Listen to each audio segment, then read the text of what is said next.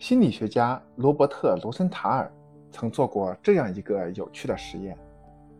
他将一群小朋友随机地分成两组，然后告诉老师，其中一组孩子现在看来成绩不好，但只要你用心关照、支持他们，他们未来的成绩会很好。而对另一组孩子，他告诉老师，这些孩子不会有大的成就，现在就已经是他们最好的水平了。对那些受到积极暗示的孩子，老师的态度非常积极。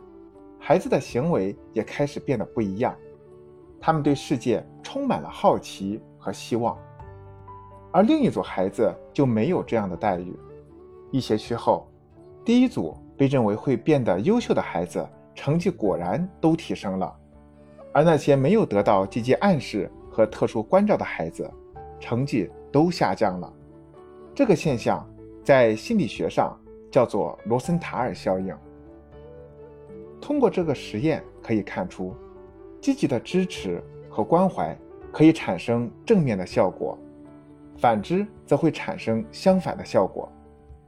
所以，积极教育不仅能让孩子产生正面的学习效应，更重要的是能培养孩子积极向上的力量，既提高他们的成绩，又提高他们的心理水平。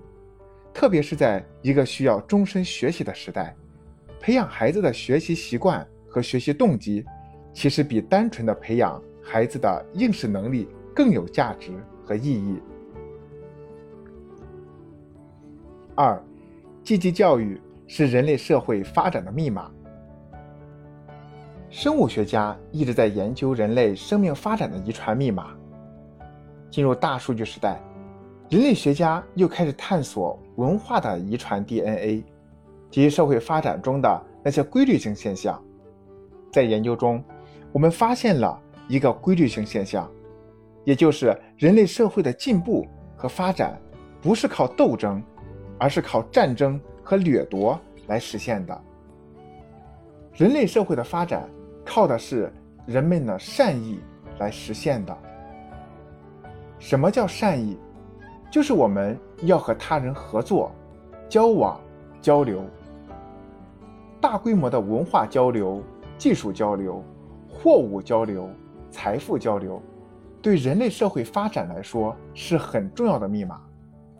我们深入分析了人类财富的增长规律，发现从公元元年到二零零一年有三个爆发性增长的时间节点，也是人类思想解放的节点。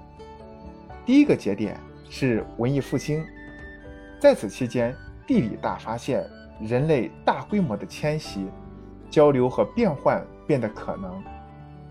第二个节点是工业革命，人们的交往与合作变得日益增多。第三个节点是第二次世界大战结束后到现在，这些节点都处于人类社会进行大规模交往、交易、交换的时代。由此，我们也可以推断。在大数据时代，孩子要如何与他人交往、交流和交换，才是父母应该真正关注的问题。